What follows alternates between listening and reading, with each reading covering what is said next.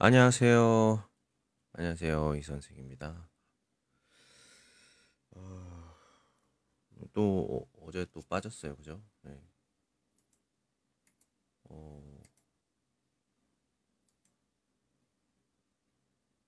그 이유가 뭐냐면 네.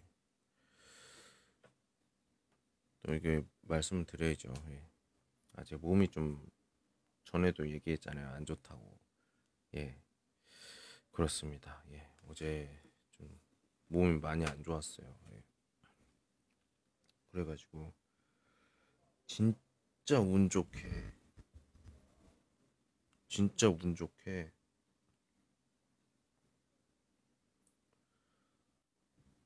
어제가 오후 수업밖에 없어가지고 그때가 그렇게 일이 발생한 게 1시쯤일 거예요. 오후 1시. 예. 오후 1시쯤에 그런 일이 발생을 해가지고 어, 정신이 차려진 게 1시 한 15분인가 그쯤 되고 패닉 상태에서 괜찮아진 게 한 45분 정도? 1시 45분 정도에 좀 괜찮아졌어요. 예, 그 전까지는 어, 패닉 상태여서 제정신이 아니었습니다. 제정신이 아니었어요. 음,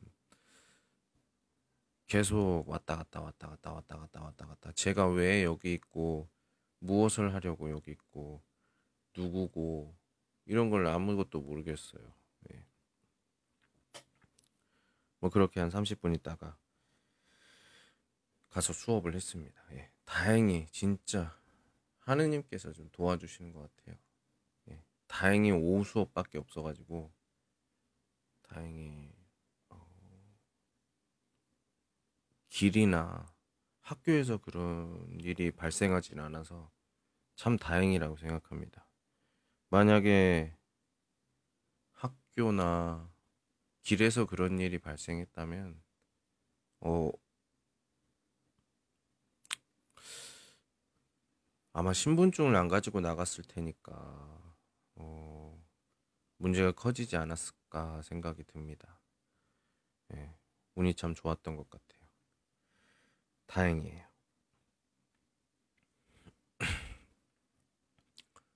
예, 그렇게 오늘 좀 하루를 어, 그냥 집에서 잘 보냈습니다. 예.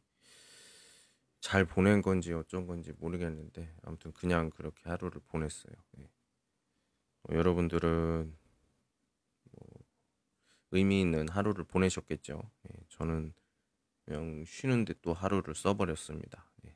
오늘 56일 남았습니다. 근데 어, 57일이라고 썼는데 나중에 좀 고칠 거고요. 예, 예 그렇습니다. 예. 어제 어제 방송을 좀 하려고 했는데 음... 오후에 그렇게 된 게 저녁까지 좀 영향이 있어가지고 좀 불안한 마음이라고 해야 되나요? 그런 게 있어서 예, 어쩔 수 없이 하게 됐습니다. 예, 예 안녕하세요. 예, 이 선생입니다. 예. 아, 오늘도 마찬가지로 너 이렇게 물어보면 어떻게 대답할래? 같이 해보도록 하겠습니다. 예. 벌써 8월이 10일에 가까워지고 있어요. 누가 얘기하는 그 중순에 다가오고 있죠. 초순이 이제 거의 다 지나갔다고 봐요. 예. 자, 음, 오늘 해볼 이야기는 이름 이야기 해볼까요? 이름은 나만 빼고 특별한 직업이 가진 사람 이외에 나만 빼고 다른 사람이 제일 많이 부르는 이름이죠. 네, 내 이름인데 다른 사람이 나를 부를 때 제일 많이 쓰는 거. 하지만 내가 나는 정작 나는 안 쓰거나 거의 쓰지 않는 이름입니다. 이름에 대한 이야기 같이 해보도록 하겠습니다. 이름에 대한 이야기. 어, 지금 시작한 지 5분 54초.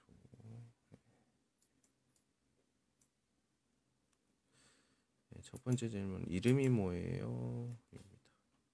네, 제 이름은 이준용입니다. 네. 제가 듣기로는 아, 뭐 예요인데 잘못 썼네요.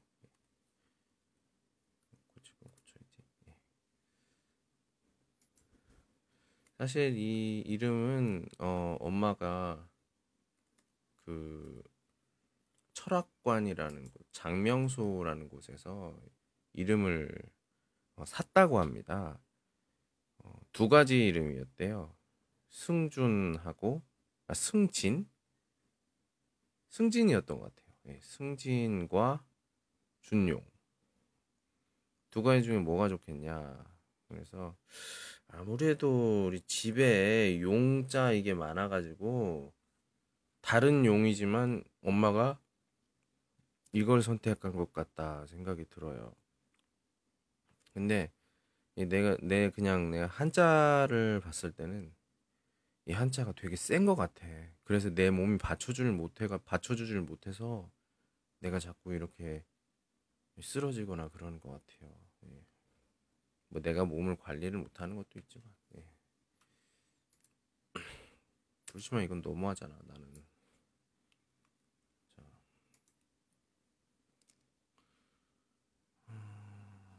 두 번째 질문도 보도록 하겠습니다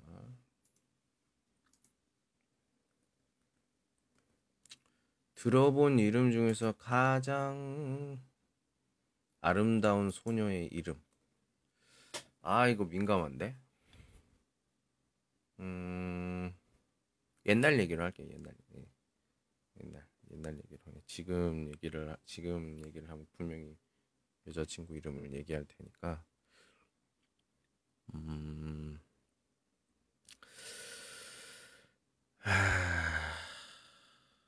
한국에서 이렇게 한국에서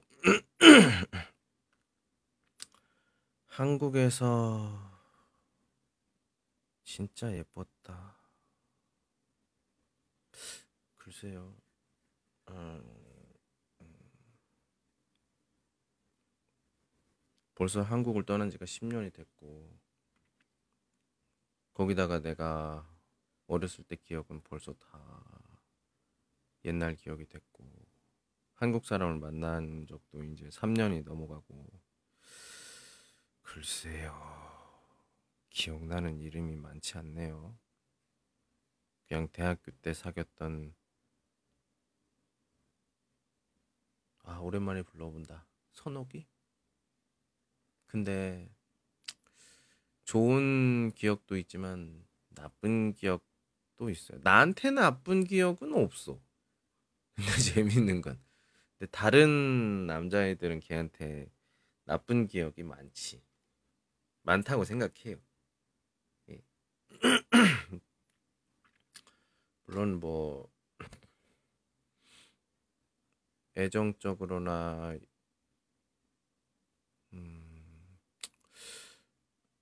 그랬나? 아, 거기까지는 아닌데 아무튼 예, 저한테 뭐 피해 준 적은 없어요. 빌린 돈도 갚았고. 음. 좀 약간 촌스럽죠 이름이 느낌이 느낌이 촌스러운 느낌. 근데 괜찮아요. 예, 네, 괜찮아. 내가 봤을 때는. 네. 괜찮으니까 뭐. 야, 그때 처음 봤을 때 그 청자켓에 노랗게 염색한 머리, 짧은 머리 잊을 수가 없습니다. 좀 뭔가 좀 비주류 같으면서도 눈이 참 예뻤어요. 제가 그때 얘기를 했던 게 그때 내 친구들은 그런 말을 안 했어. 그냥 나만 이렇게 얘기했어. 너는 참 눈이 고양이 같아. 네. 고양이 눈. 제가 우리 학교에 있으면서도 그런 단어를 쓰는 사람이 없었어. 그런 들- 단어를 쓰는 사람 그런 단어를 쓰는 사람이 없었어 나밖에 없었어요 예. 아마 내가 최초일 거야 예. 고양이 눈 그 눈은 진짜 아무튼 예뻤어요 예. 통통하게 생겨서 음, 뭐랄까요 어떤 그림 그리는 사람들만의 어떤 예, 뭐 좀 그런 것들. 예. 예. 지금은 아마 결혼했겠죠. 아이도 한 둘 정도 낳았을 거고. 어, 아이들은 지금 거의 초등학교 들어갈 거야. 어, 초등학교 들어갈 거고. 아니면 들어갔든지. 매일 아이들 케어하는데 좀 바쁘지 않을까 생각이 듭니다. 예. 아무래도 쟤는 제가 생각했을 때는 어, 남자 경험이 많을 테니까 아마도 아마도 잘 지내고 있을 거예요. 예. 잘 지내고 있을 거라고 생각합니다. 예.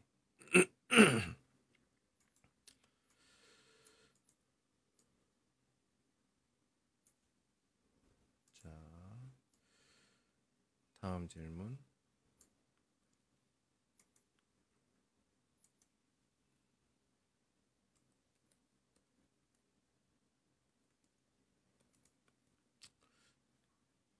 당신의 이름에 만족합니까? 음, 네? 뭐 벌써 이- 벌써 이렇게 시간이 한 40년이 이렇게 지났는데 내 이름에 만족을 안 하면 어떡할 거야? 만족합니다. 음, 뭐 후회합니까? 음, 여자 같은 이름만 아니어서 다행이다 이 생각을 합니다. 예. 여자 같은 이름이었다면 아주 제가 기분이 굉장히 안 좋았겠죠. 예. 근데 그렇지 않으니까 항상 감사하고 생각합니다. 예. 어, 한국에서 가장 흔한 남자 이름, 여자 이름. 음, 한국에서 가장 흔한 남자 이름은 뭐 철수나 민수 뭐 이렇겠죠. 그리고 여자는 영이나 음, 영희, 음, 뭐 지영이. 예. 옛날 제 초등학교 때는 초등학교 때 은미라고 있었어. 은미. 한 반에 은미가 세 명이야. 이은미, 정은미, 홍은미 이렇게 은미가 세 명이었어요. 예. 삼은미 이렇게 이렇게 했는데 사는 곳도 거의 건너편이야. 건너집. 건너집이었던 걸로 기억해요, 제가. 아, 걔네들도 어떻게 지내고 있을까? 아마도 잘 지내고 있겠죠. 예. 다 잘 지냈으면 좋겠습니다. 예. 뭐 잘 안 지낸다고 뭐 나쁠 거 있나요? 음, 제 생각에는 좀그 중요하다고 생각해요. 예. 자, 들어본 이름 중에 특이한 이름. 음, 특이한 이름이요?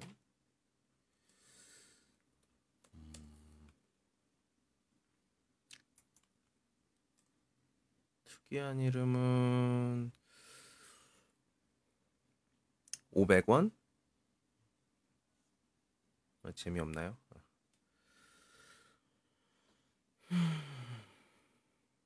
음, 제, 제 근처에는 그리고 뭐 동창이나 에서는 뭐 그렇게 특별히 아, 뭐 대단한 이름이다 뭐 이런 게 없었어요. 예. 뭐 되게 재미있다, 뭐 특이하다 뭐 이런 이런 것들이 없었던 걸로 기억하는데 음, 예. 그냥 뭐 아까 얘기했던 그 특이한 이름 말고 흔한 이름 많았죠. 아까 얘기했던 은미나 철수, 민수 뭐 이렇게. 근데 특이한 이름은 어, 음,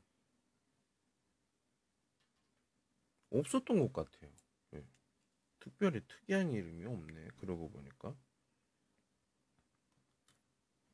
그냥 그냥 그냥 그냥 보통. 예.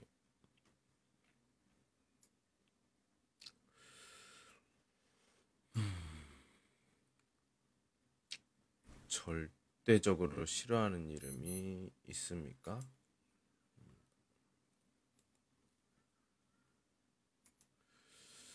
음,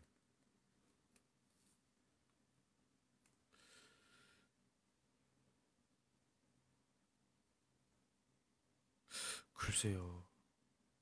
저도 어, 애들이 나를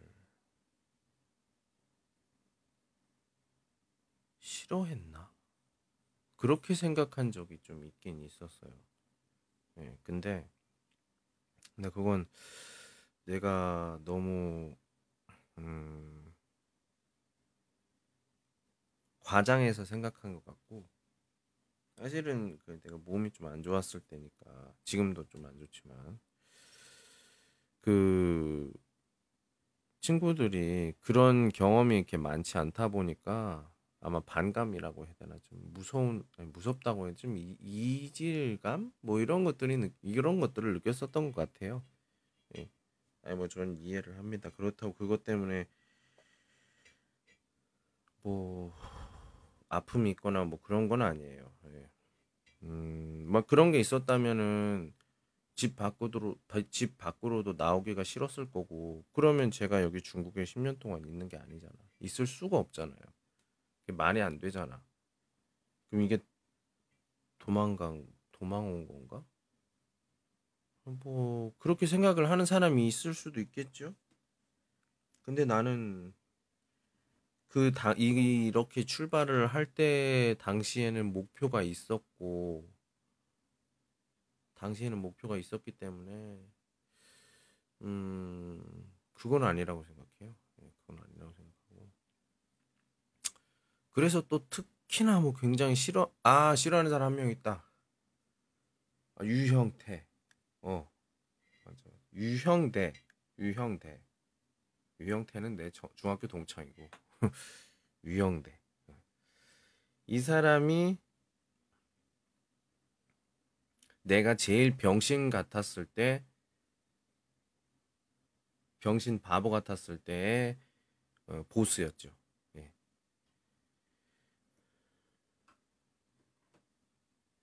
내가 내가 만약에 능력이 없었다면 빨리 자르든지 능력이 있었다면은 좀 월급을 어, 맞춰서 줬어야지. 뭐 지분을 준다, 뭐 어쩐다 이런 헛소리를 해가면서 어, 1년에 월 1년 월급을 주지 않았어요. 1년 월급을 주지 않았어. 지금도 기억해요. 뭘 꼭- 그걸 꼭 받아야겠다. 사실 뭐 그렇게 크게 힘든 일을 한 게 아니기 때문에 그렇게 하기 좀 그래요. 근데 교통비도 있고 하기 때문에 그건 좀 받아야지. 근데 이게 뛰는 놈 위에 나는 놈이 있고 내가 그때는 너무 멍청했기 때문에 근데 내가 또 멍청 멍청했다고 할 수 있나? 사회를 잘 몰랐다고 이렇게 얘기를 하고 싶어요. 예. 그리고 사람을 너무 믿었, 믿었다는 죄. 그래서 저는 이제는 사람을 믿지 않아요. 예. 누구든지 보이지 않 보이기 전에는 내 손에 쥐어주기 전에는 아무도 믿지 않아요. 아, 뭐 나중에 어떻게 될 거예요? 어떻게 될 거예요? 지금 시대에 그게 나중이 됩니까? 지금 이게 보여야지. 이제 그런 시대는 이제 지났다고 생각해요. 제 생각에. 그래서 제가 싫어하는 이름 이렇게 그리고 왜 싫어하는지 그런 것도 얘기를 해봤습니다. 자 다음에 또 우리가 생각해 볼 수 있는 질문 또 보도록 할게요.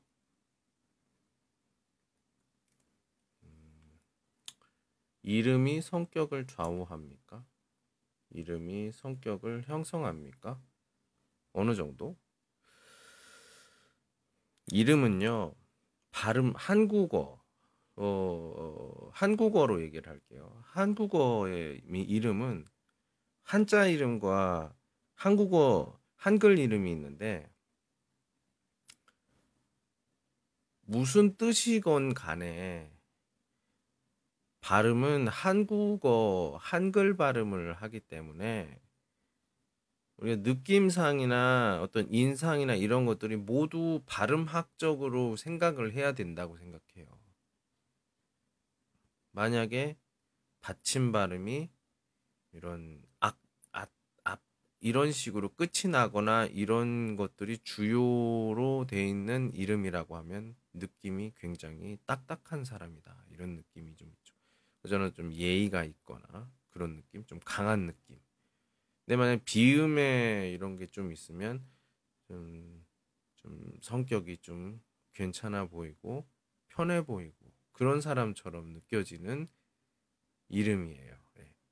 그냥 얼굴을 보지 않고 이름만 보고 우리가 뭐 판단을 한다면 그런 사람일 수도 있다. 얘기를 해볼 수가 있겠죠. 발음에서 이렇게 굉장히 어려운 발음이 어려운 이름들이 있어요. 그런 이름 같은 경우에는 사람들이 부를 때 좀 불편하죠. 불편하기 때문에 별로 말하고 싶지가 않아요. 대화하고 싶지 않아. 그런 사람도 있어요.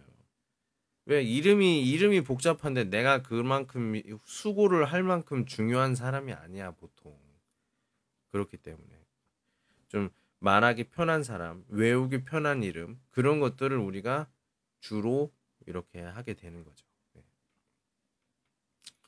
예, 저는 그래서 그런 이름이 실제 성격하고는 좀 다르지만 어, 어떤 이미지, 인상을 만드는 데는 굉장히 어, 중요하다라는 게 그 제 생각이에요.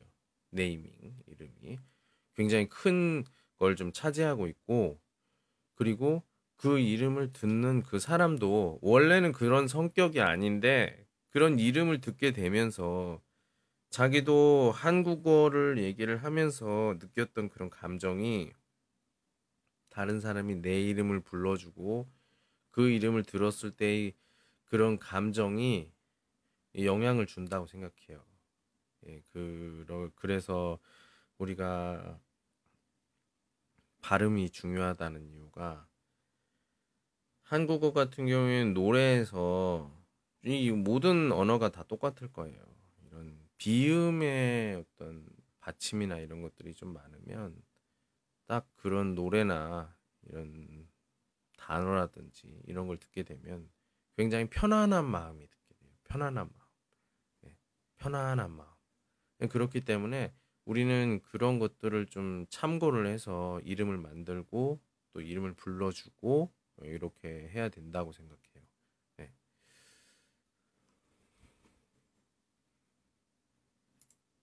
자, 다음에 음...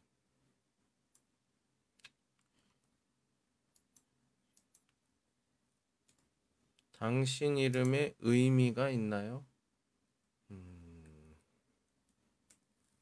제 이름의 의미는 준걸 준의 용맹할 용인데 빼어나고 굉장히 용맹하다 이런 뜻인데요. 이게 준자하고 용자가 너무 다 강한 거라서 이게 괜찮나 싶어요. 가끔 뭐 예를 들면 저 같은 경우에는 그런 가끔 그런 뭐 운세 어플 뭐 이런 것들을 가끔 보거든요. 그걸 보게 되면 음, 뭐가 좀 나오긴 해요. 예. 음, 저 보면 음, 이 이름에 대한 이름에 대한 걸 안 했네. 음. 그 생일과 생일에 대해서만 나와 있어가지고 음, 아무튼 저는 굉장히 복잡한 삶입니다. 예, 복잡한 삶의 사람이에요. 저랑 같이 엮이면 복잡해. 아무튼 복잡해. 굉장히 강해 강한 강한 느낌이 듭니다. 예. 한자 자체가 어 종성 발음이 비음이긴 하지만 뜻에서 뜻에서 좀 강한 그런 게 있어서 제가 봤을 때는 제 몸이랑 조금은 안 맞지 않나 이런 생각이 좀 들기도 하고요. 그렇다고 이름을 바꾼 바꿀 생각은 없어요. 예. 바꿀 생각 없습니다.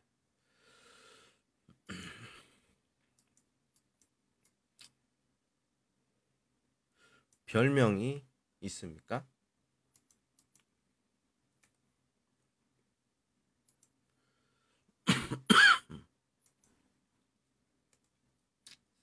잠깐만 기침 좀 하고요.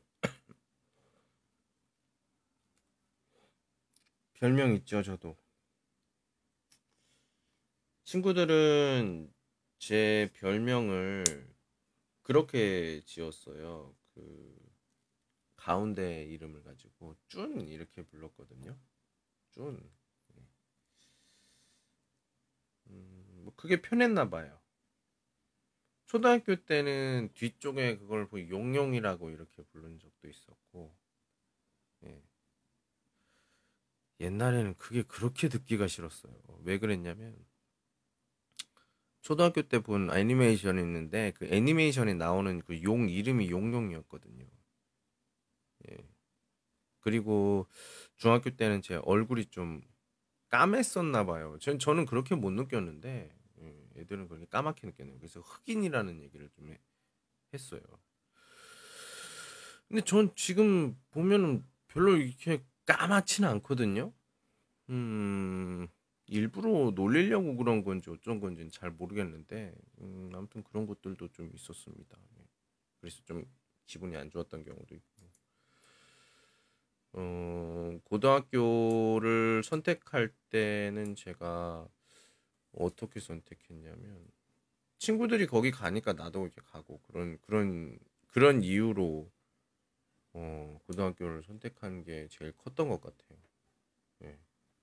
예. 아마 친한 친구가 다른 곳에 갔으면 나도 다른 곳에 가지 않았을까 생각이 듭니다. 예.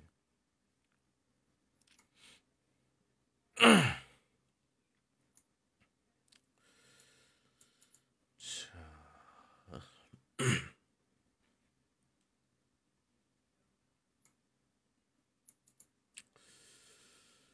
음,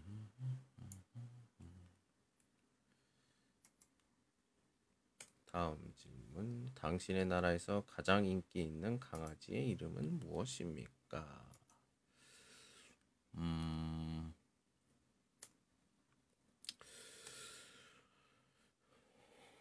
댕댕이요. 댕댕이.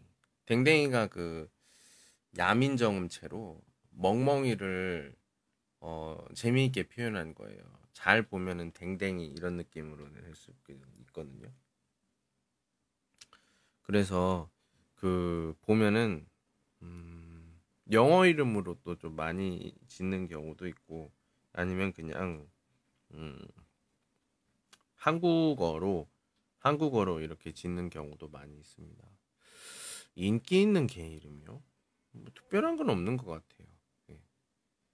순하게 고유어로 짓는 경우, 뭐 덕구 뭐 이렇게 어, 짓는 경우도 있고, 음, 또는 뭐 음, 뭐 뭐가 있을까요? 제가 이 동물 이름을 지어본 적이 없어서 음, 음, 뭐 캔디 뭐 이런 것들 예, 뭐 얘기를 해볼 수도 있고 예. 제가 키우고 싶은 것들은 그 고양이를 키우고 싶지만 예, 저번에 얘기했죠. 예, 금전적인 문제가 굉장히 클 것 같아서 키우지를 못하겠고 만약에 키우게 된다면 로봇 예, 로봇 강아지를 아마 키우게 되지 않을까 생각이 듭니다. 예, 하면 한 3만 원 정도 한다고 했어요. 3만 유엔 조유 예, 이 정도 된다고 하니까 그 정도면은 내가 봤을 때는 한뭐 슈니엔 양고더 지하거 가격이랑 거의 비슷하니까 예, 아닌데 아니 부다우시니 한 싼스 싼니엔 조 예, 3년 정도면 된다 생각이 듭니다. 그 정도 돈이 든다고 생각해요. 예.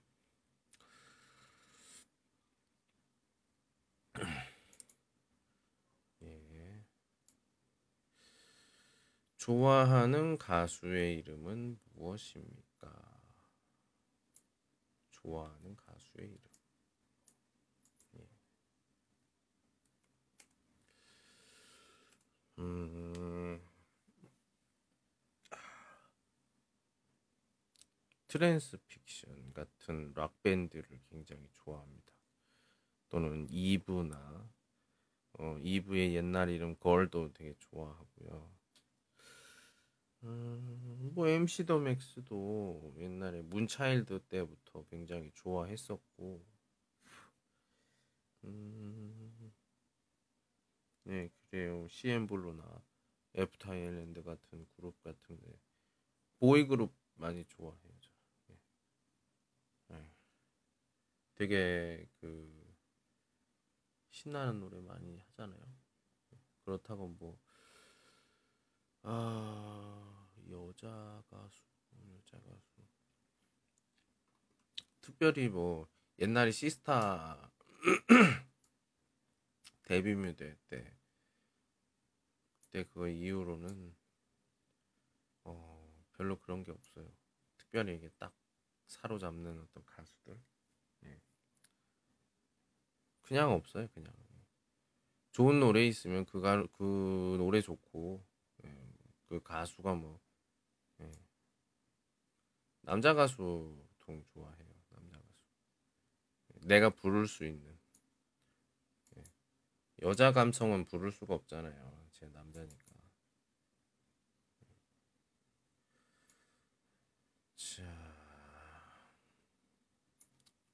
다른 언어 이름이 있습니까?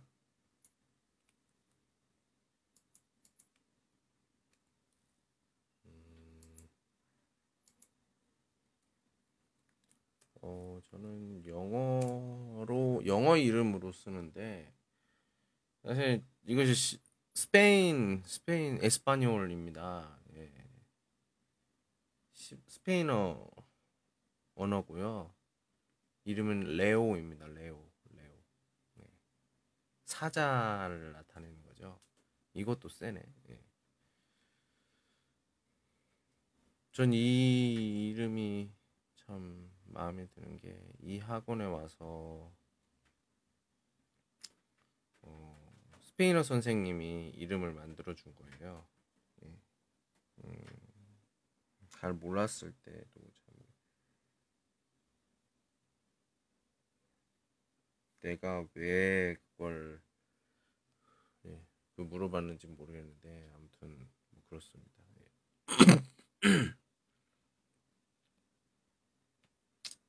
다른 언어로 된 이름 다른 거는 없어요. 예.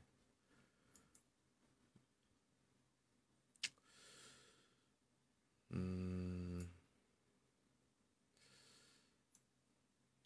이름으로 미래를 예측합니까?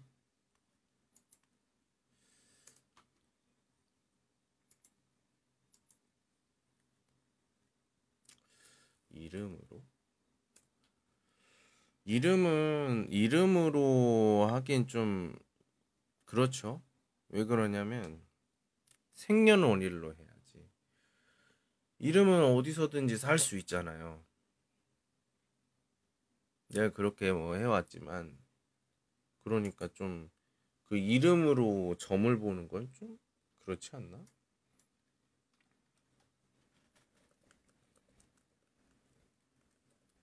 그런 게 있어요.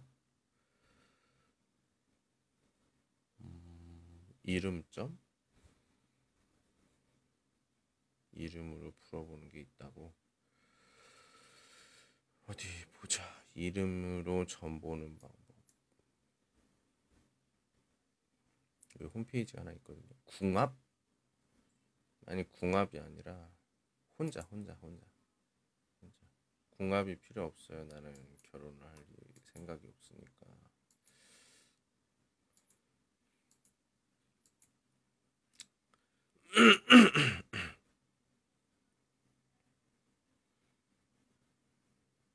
에? 전보기가 다 그거네. 이 보면 다 상대방 이름, 내 이름. 에? 이렇게 돼 있잖아. 혼자 보면 안 돼요. 혼자 이름. 참, 아이고. 어, 이름 풀이. 이름 풀이가 있어요. 제가 한번 찾아볼게요. 이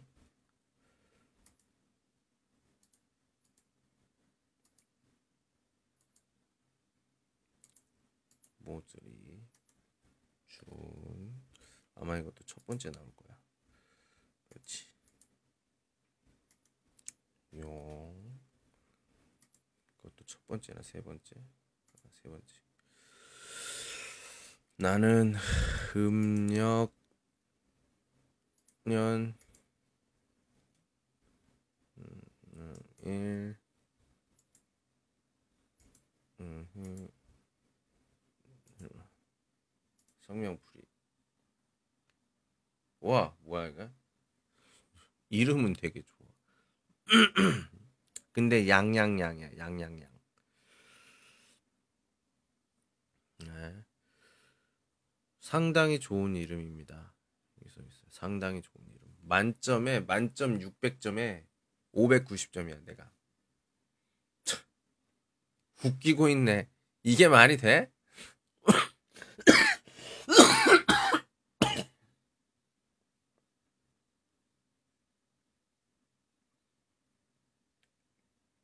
이게 말이 돼? 뭐라고? 초년, 중년, 장년, 말년이 다 100점이야. 100점이야. 100점인데 내가 여기 있어? 내가 이래서 이걸 안 믿어. 내가 이래서 이걸 안 믿어. 말이 안 돼요. 말이 안 돼요. 내 초년, 어렸을 때 청년, 중년 이런 이런 말도 안 되는? 음,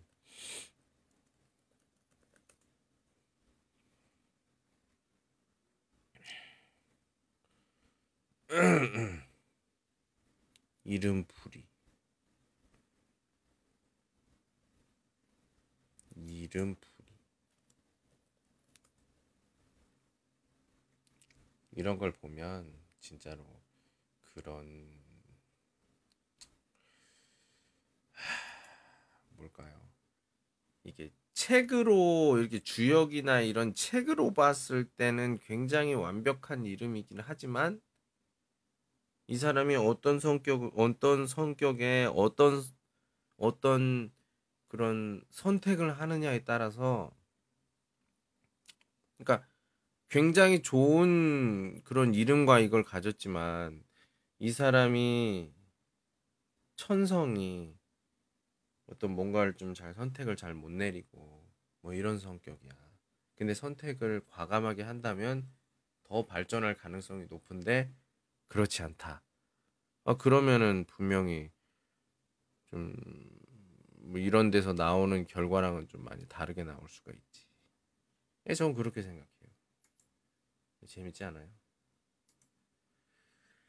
예, 뭐 그렇습니다. 이렇게 이름과 관련된 많은 어떤 질문들과 대답들에 대해서 얘기를 해봤습니다.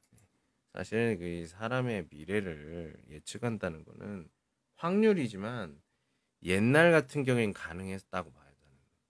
그게 제 생각인데 건방진 제 생각인데 옛날 같은 경우에는 이게 가능했다고 봐. 이 책으로 하는 게 왜? 사람들의 이동도 적고 가끔 이렇게 그 뭐랄까 멀리 외지로 나가는 사람 그렇게 많지 않고 또 거기에서 그 커뮤니티를 이뤄 가지고 거기에서 이렇게 싹 생활을 하고 이러는 사람들끼리에서의 어떤 축적된 어떤 데이터 데이터가 모여 가지고 만들어진 게 그 책 아니에요. 근데 요즘은 어때요? 매일매일 다른 곳으로 다른 나라로 갈 수가 있어. 그렇기 때문에 거기에다가 인터넷이라는 것 때문에 여기저기 전국에 있는 정보를 방 안에서 다 볼 수가 있어요. 그러면 사람들의 시각이 얼마나 넓어지겠어. 그럼 선택의 폭도 넓어지겠지? 많아지겠지. 예. 그런 상황에서 이제 어떤 나, 그리고 이후의 나, 이거는 완전히 다르다고 생각해요. 그래서 그런 책 하나로 이게 정해진 그걸 찾을 수 있다. 이건 좀 어, 어불성설이라고 생각하고, 음, 많은 경험을 가지거나 뭐 좀 제3의 눈 이런 걸 가진 사람들이 아마도 어, 그런 것들을 보는데 좀 음, 맞지 않을까 생각이 듭니다. 그렇지 않고 그냥 책으로 찾아서 한다. 아, 제가 봤을 때는 좀 능력이 딸릴 거라고 기본적으로 생각을 하고요. 어, 그리고 우선 제일 중요한 것은 타로가 그냥 맞을 것 같다는 생각이 들어요. 왜냐면 타로는 이게 그때그때 타 그 사람의 그 어떤 선택에 따라 다른 거잖아. 예. 그 당시에 그떤 그런 느낌이나 마음이나 이런 거에 따라서 다르잖아요. 그렇기 때문에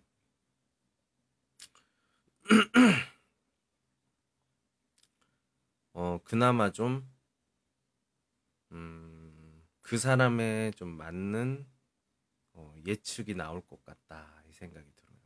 그냥 책 보고 이런 이름풀이 이런 것들은 제 생각에는 하나도 맞지 않는다고 생각해요. 예. 그런 타로 타로가 좀 맞는다고 생각해. 예. 여러분 어떻게 생각하세요? 저는 좀 그게 맞다고 생각해요. 제가 400원을 써서 여러 가지를 해봤는데 모르겠습니다. 결과가 잘 나왔는지 안 나왔는지 기억이 안 나요. 그리고 그 사람이 그걸 해주고서는 죽었어요. 네, 심장마비로 죽었다고 하더라고요. 미래를 이렇게 해서 그런가? 예, 아무튼 어, 쉽지 않습니다. 생활. 예, 오늘은 이름에 대해서 얘기를 해봤고요. 예, 오늘은 좀 일찍 자야 내일 좀 즐거운 마음으로 하루를 시작할 것 같으니까 예, 여러분들 일찍 주무시고요. 예, 예 오늘은 여기까지. 안녕.